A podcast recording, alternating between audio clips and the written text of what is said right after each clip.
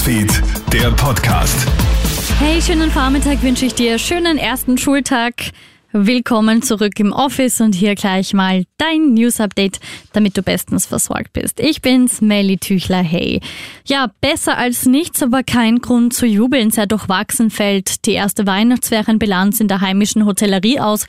Die Hoteliers sind zufrieden, dass man trotz Omikron-Gefahr überhaupt öffnen durfte. Viele Häuser sind dennoch nur zu rund 50 Prozent ausgelastet gewesen. Da die Betriebs- und Personalkosten aber voll da sind, kommt das den Hoteliers richtig teuer. Jetzt hofft man auf die Semesterferien, so die Salzburger Tourismusexpertin und Hotelchefin Petra Nocker-Schwarzenbacher im Krone-Hit-Interview. Damit zu einem aktuellen Corona-Update. Rund 10.800 Corona-Neuinfektionen sind in den letzten 24 Stunden in Österreich gemeldet worden. Sieben weitere Menschen sind mit dem Virus verstorben. Novak Djokovic darf bleiben. Dem Einspruch des serbischen Tennisprofis gegen seine verweigerte Einreise nach Australien ist stattgegeben worden, so das Gericht in Melbourne. Welche Folgen das für die Teilnahme des Titelverteidigers an den Australian Open hat, ist noch nicht klar.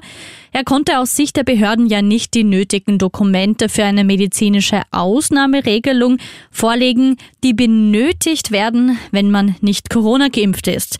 Zunächst einmal darf Djokovic aber das Abschiebehotel, in dem er sich die letzten Tage befunden hat, verlassen und bekommt seine persönlichen Dinge und Papiere zurück.